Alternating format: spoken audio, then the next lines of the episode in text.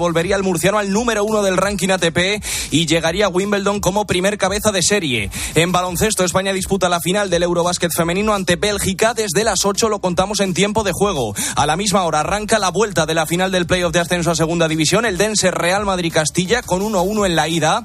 Y acaba de terminar la carrera élite masculina del Campeonato de España de Ciclismo en Ruta. Victoria para Oyer Lazcano en San Lorenzo del Escorial.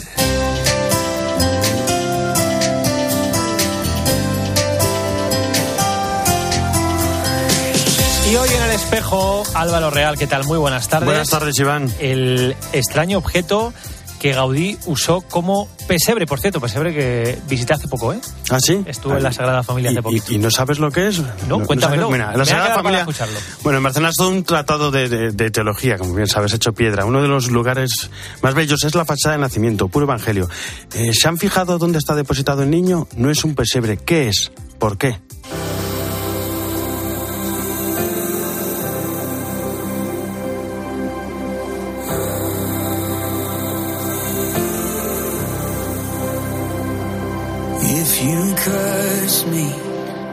En la fachada de la Sagrada Familia de Gaudí, el niño está colocado en una espuerta. Sí, sí, como lo oyen.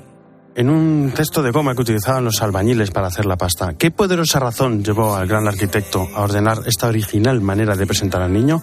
Hay que conocer la época, principio del siglo XX y muchos conflictos entre trabajadores y empresarios. El Papa León XIII publica Rerum Novarum y Gaudí, con este pequeño detalle, quiere integrar el mundo laboral en el misterio. Más cerca de Dios no pueden estar los obreros con su espuerta, por así decirlo, lo están acunando. Gaudí era muy sensible al mundo obrero. Creó una escuela para los hijos de sus trabajadores junto a la Sagrada Familia. Y, por ejemplo, en la colonia Well creó un entorno para la promoción social de los trabajadores. Para cerrar el círculo, el mecenas de Gaudí, el conde Well, fundó la compañía Aslan, encargada de introducir el cemento Portland en España. La espuerta, utilizada para el cemento, también podría ser entendida como un detalle a su mecenas, a quien tanto cuidaba de él. Un detalle más del genio de Gaudí, cuya Sagrada Familia todavía sigue guardando muchos misterios.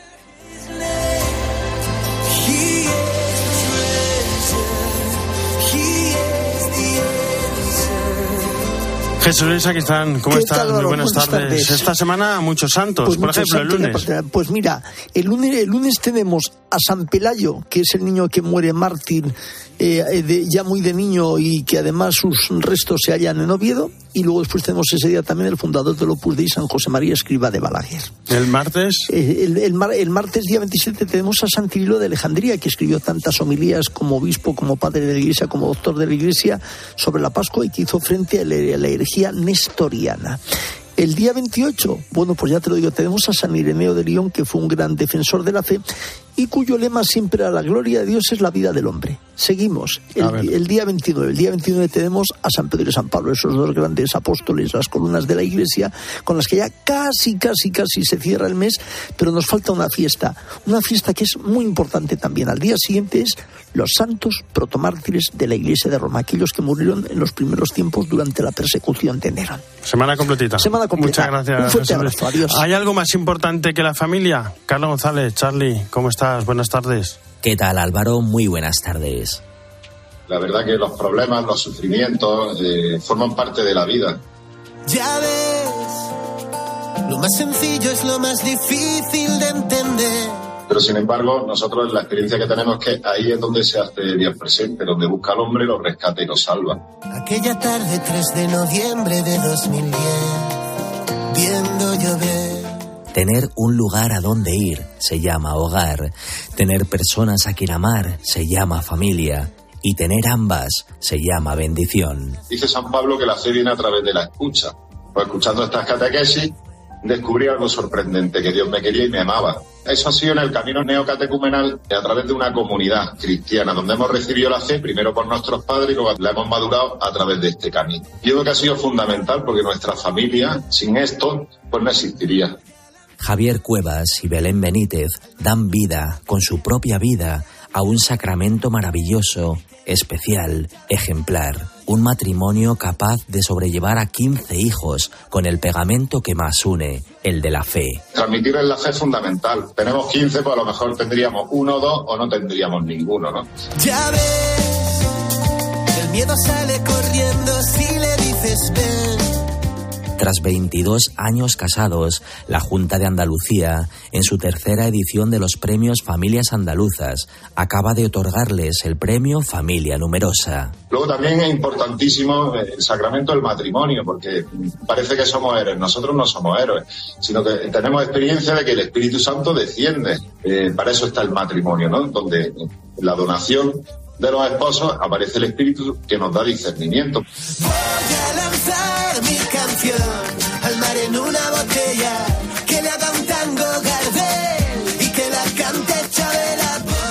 Esta familia del camino neocatecumenal, consciente de que la fe sostiene y alienta cada latido de su ser, posa su mirada en Dios para hacerse aún más de Él, porque su amor no sabe mirar de otra manera. El ser esposo, el ser eh, esposa, padre o madre, eso no lo aprendes, sino que el, el Señor te ayuda, te da sus dones, sus gracias y nos ha permitido pues, poder dejarnos llevar por Él, ¿no? Por así decirlo. Desde Paloma, la mayor con 21 años, hasta Javier, de tan solo 14 meses, todos conviven bajo el mismo techo, con alegría, sin pasar un solo día sin sonreír, sin ofrecer, sin agradecer. Si tú no estás dispuesto a renunciar a ciertas cosas, pues sería caótico. Entonces los mayores pues eh, hacen sus tareas, los pequeños también desde pequeñitos están ayudando en casa con pequeñas tareas, de tal manera que todo con todos ¿no? colabora, se comparte un testimonio apasionante que abraza cada segundo la providencia, que nace de un encuentro con Cristo vivo y que desea recordar al corazón de esta tierra que el Evangelio de la familia, vivido en pobreza, entrega y humildad, es alegría para el mundo. Quiero decir, da igual que sean uno o que sean quince. Lo importante es transmitirle los valores, ¿no? Que son necesarios, donde los hijos también aprendan, ¿no? Que tienen una responsabilidad y que tienen que compartir y dar un poco la vida también en casa los unos por los otros, ¿no? Como brota la semilla del verdadero amor, como nació la vida en la casa de la Sagrada Familia de Nazaret. Muchísimas gracias, Charlie. Las 2 y 12, una hora menos en Canarias. Nos vamos a Roma. Eva Fernández, ¿cómo estás? Buenas tardes. Muy buenas tardes, Álvaro. Bueno, hoy nos dice el Papa, hay que ser sabios y valientes en las decisiones que tomemos. Qué bueno. Eh, Sí, sí, sí. La verdad es que es un, consejo de estos profundos, ¿no? Nos explicaba el Papa que permanecer fiel a lo que a lo que mm, a lo que cuenta, a lo que realmente importa, pues no es fácil, porque cuesta ir contracorriente, cuesta liberarse de los condicionamientos, del pensamiento común. Eh, sin embargo, Jesús siempre va por delante y, y le dijo a les dijo a los apóstoles no tengáis miedo y, mm, y no porque mm, precisamente les iba a evitar la persecución, sino que eh, les quería decir que para Dios Padre todos somos preciosos y nada de lo que es nuestro y de lo que es bueno se va a perder, ¿no? Por lo tanto, el Papa subrayaba que es necesario renunciar a, algo frente a los ídolos de la eficacia y del consumismo, dedicar un tiempo al Señor, no perderse en las cosas eh, que luego mm, no sirven para nada y terminan tirándose, ¿no?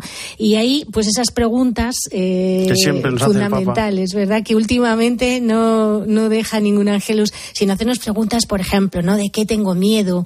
Mm, ¿De qué tengo miedo? ¿De no tener lo que me gusta? ¿De no alcanzar las metas que la sociedad impone? ¿Del juicio de los demás? ¿O de no agradar al Señor y no anteponer su, su, su evangelio? Y, y por eso nos pide que a la Virgen sabia eh, le pidamos que nos ayude a ser sabios y valientes en esas decisiones que tomamos. Bueno, y después de la oración mariana, el Papa Fra- Francisco habló de lo ocurrido en el centro penal de Tábara, en Honduras, y de los 40 años de la desaparición de Manuela Orlandi, entre otros temas.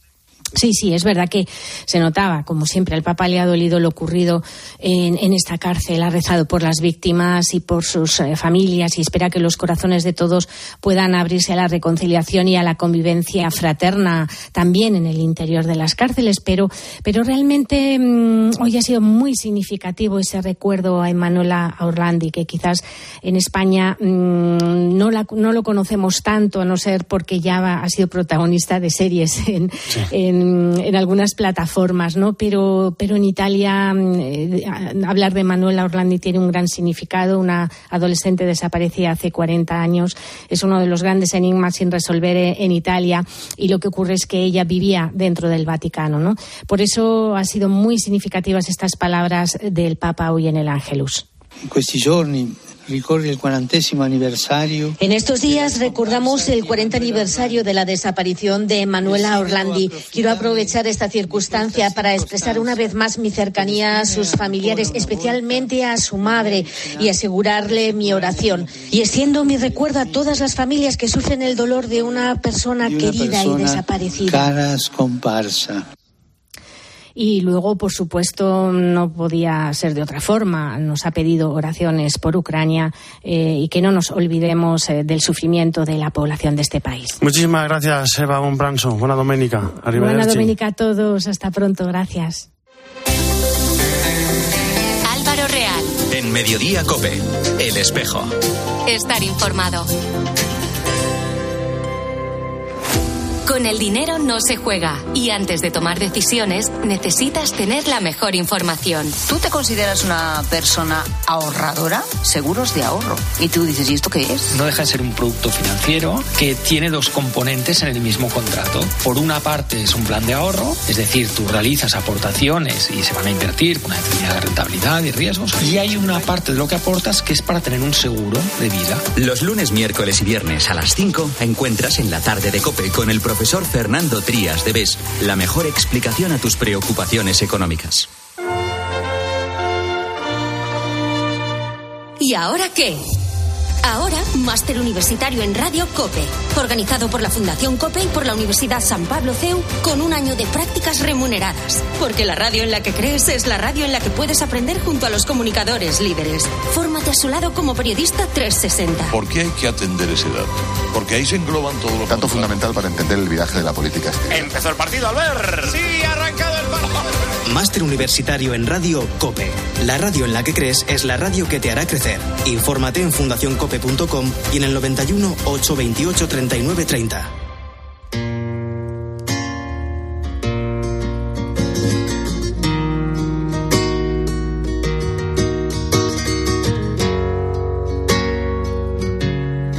Álvaro Real. En Mediodía Cope. El espejo. Estar informado. Sé que hay cosas que me digo que no tienen que pasar. Se despiertan del olvido, vuelven para hacerme llorar. Yo me quedaría contigo una, dos, tres noches más si no hubiera roto el hilo. Ojalá. Luis Sierra estaba estudiando periodismo y ahí vio definitivamente su llamada a sacerdocio. Pasó de la Facultad de Comunicación al Seminario de Zaragoza. Luis, ¿cómo estás? Buenas tardes. Muy buenas tardes, muchas gracias. Bueno, la pregunta es obvia y, y, obligada. ¿Por qué, Luis? ¿Por qué este gran cambio? Pues la verdad es que fue una transición muy bonita y natural porque lo vi como esa llamada ¿no? que el Señor me hizo en medio pues de la actualidad, del estudio de los últimos medios para contar historias y así fue como el Señor quiso contarme a mí la historia de lo que quería para mi vida. Y poquito a poco lo fui viendo hasta que a mitad de carrera pues me lo hizo ver muy claramente hasta el punto que le tuve que decir que sí, ¿no? que ya mi respuesta era total y definitiva. Eso, y en ese momento sentí una alegría y una paz tan profunda que no se me ha olvidado hasta ahora, Álvaro. Esa, esa, esa llamada, eso que dices que es, que es tan evidente, ¿eso es como, como con fuegos artificiales, con, con, con luces de neón o, o, o, cómo es? Cuando una vez hablamos de esto, alguien me dice, pero, no, pero esto de la llamada de que, que habláis, ¿qué es? ¿Qué es? ¿Cómo lo explicarías?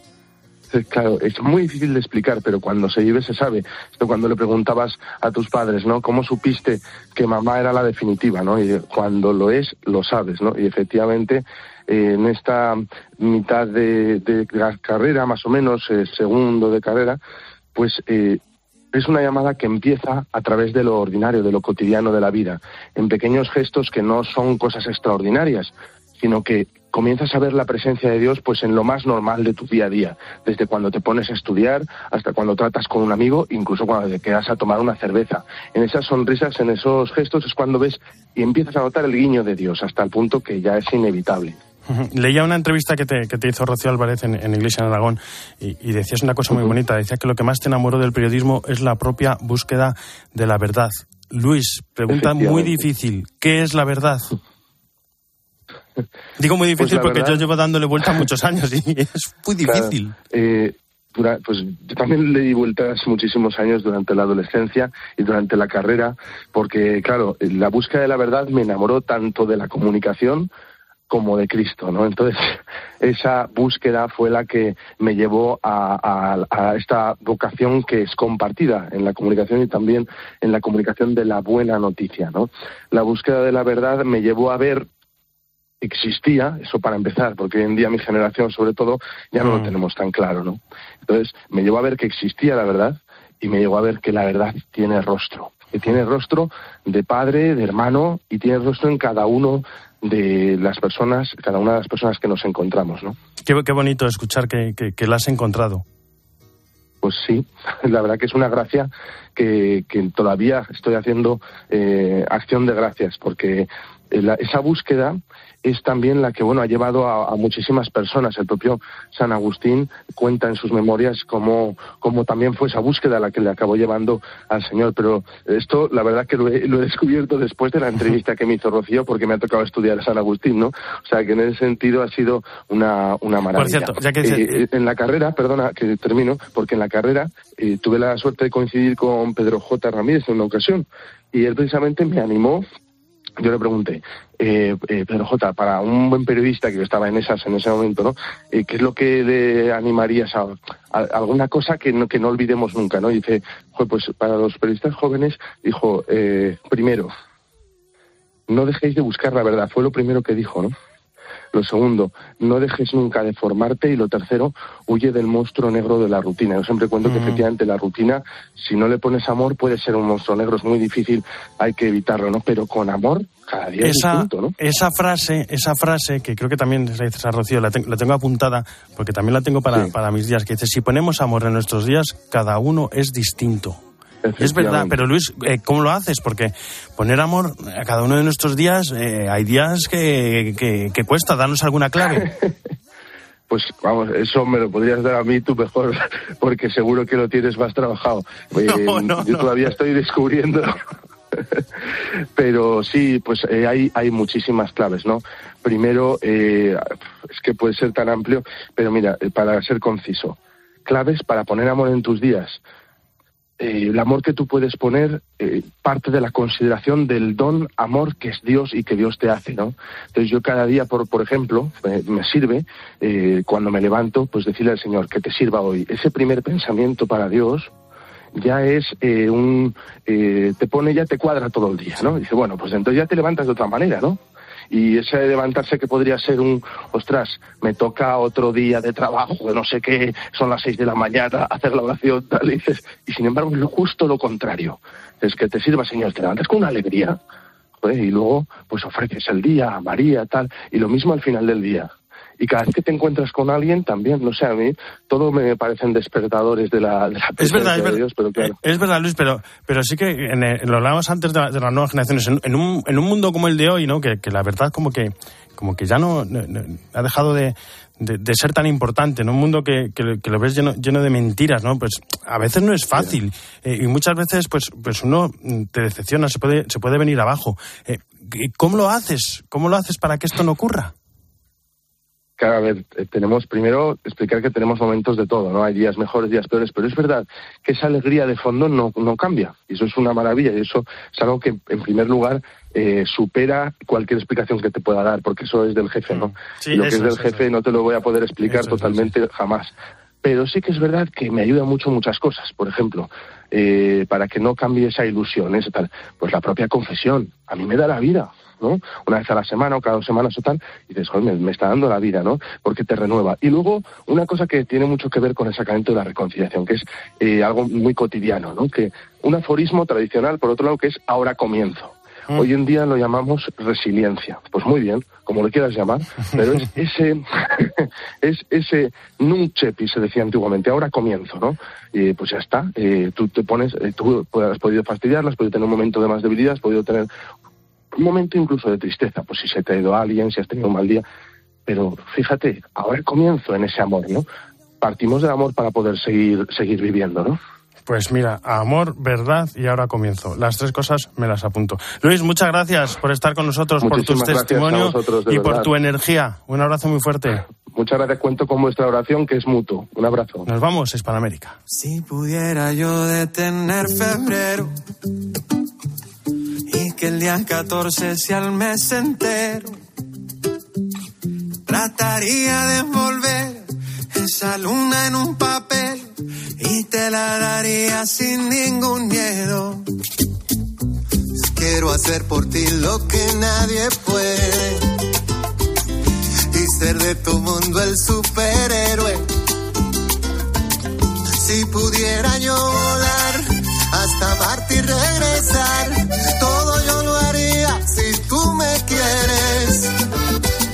Desde Buenos Aires, Esteban Pitaro, ¿cómo estás? Buenas tardes. Muy buenas tardes, Álvaro. ¿Cómo estás vos? Bien, bien. Aquí con mucho calor. Eso sí, no como vosotros, que imagino que estaréis con, con frío. Siempre, No. vamos, siempre vamos a la contra. Siempre a la contra, pero bueno, al menos unidos eh, en ese propósito que un poquito es el, el propósito de servir al jefe, ¿no? Como, como escuchábamos recién. Hoy nos sorprendió el Papa, bueno, que era también previsible, ¿no? Con, con su mensaje por lo que ocurrió en Honduras. Madre mía.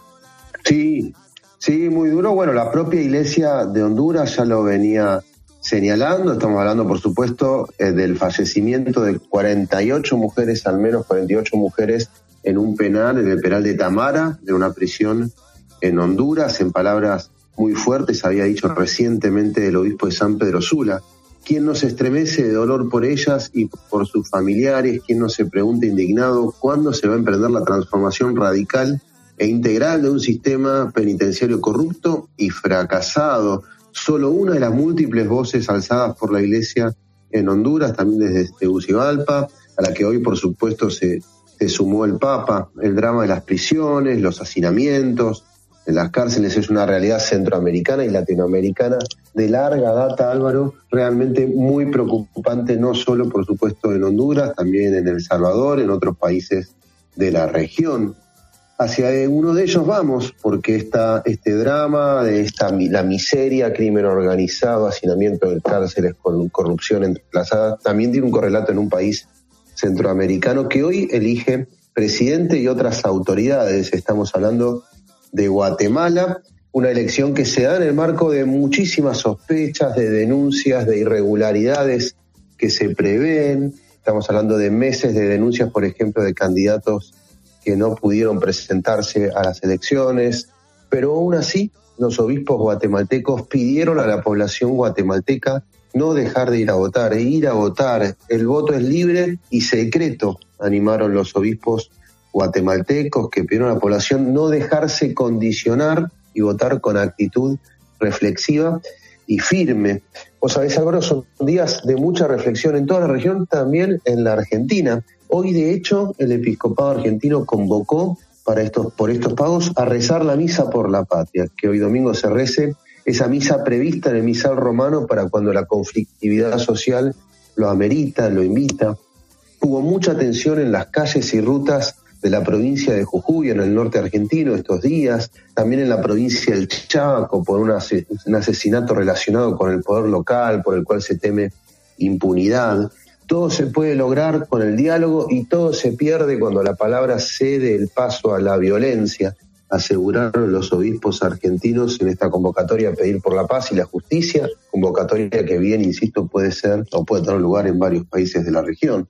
Parece ser un día en el que en muchos países se ha de rezar esa bellísima oración tan versionada en toda habla hispana que dice Jesucristo, Señor de la historia, te necesitamos. Una oración con angustia por la muerte en Honduras, por la corrupción en Guatemala, por la violencia y la grieta en la Argentina. Oración con angustia pero con esperanza, porque como nos recordaba en el Angelus el Papa hoy, para el Padre somos preciosos y nada de lo que es bueno se perderá. Rezaremos, Esteban. Un fuerte abrazo. Hasta la semana que viene.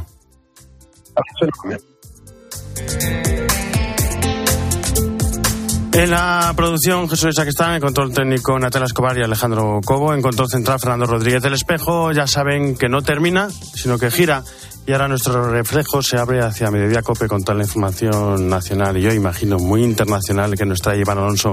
Iván, buenas tardes de nuevo. ¿Qué tal? Buenas tardes Rusia, de nuevo, claro. Álvaro. Hombre, estamos tratando de entender cómo en 24 horas un país pasa de estar sumido casi en una guerra civil a volver a la casi normalidad. Así que vamos a tratar de explicarlo en este Mediodía Cope.